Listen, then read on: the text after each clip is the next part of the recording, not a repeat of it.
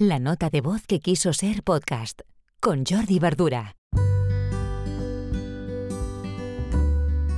Hola, buenas.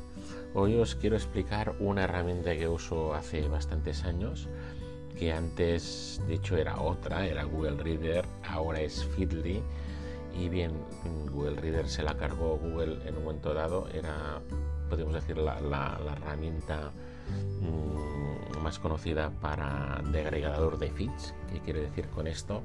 Quiere decir que es una herramienta donde podemos mm, coger información, mm, el enlace RSS que he comentado alguna vez aquí en los episodios y mm, marcarlo o lo marcábamos dentro de, Google Reader y a partir de ahí recibir todas las actualizaciones de ese blog o de esa web dentro del panel de control de Google Reader.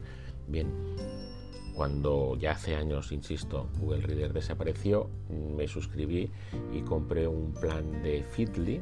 Os dejo el enlace en la descripción y aquí tengo montado pues bueno los feeds para mí y también para los clientes ¿qué son los feeds? pues bueno fuentes de información de terceros de acuerdo cosas que les pueden interesar a mis clientes para simplemente saber eh, esta información que puede ser del sector de la competencia etcétera o información para publicar en sus redes sociales eh, básicamente podemos hacer una búsqueda por, hashtags, por palabras clave también y por fuentes, por RSS.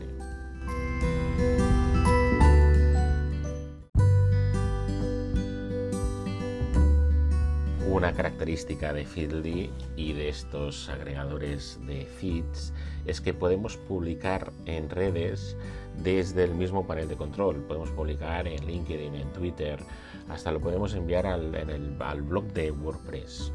Eh, podemos enviar un email con esta, un enlace a este artículo.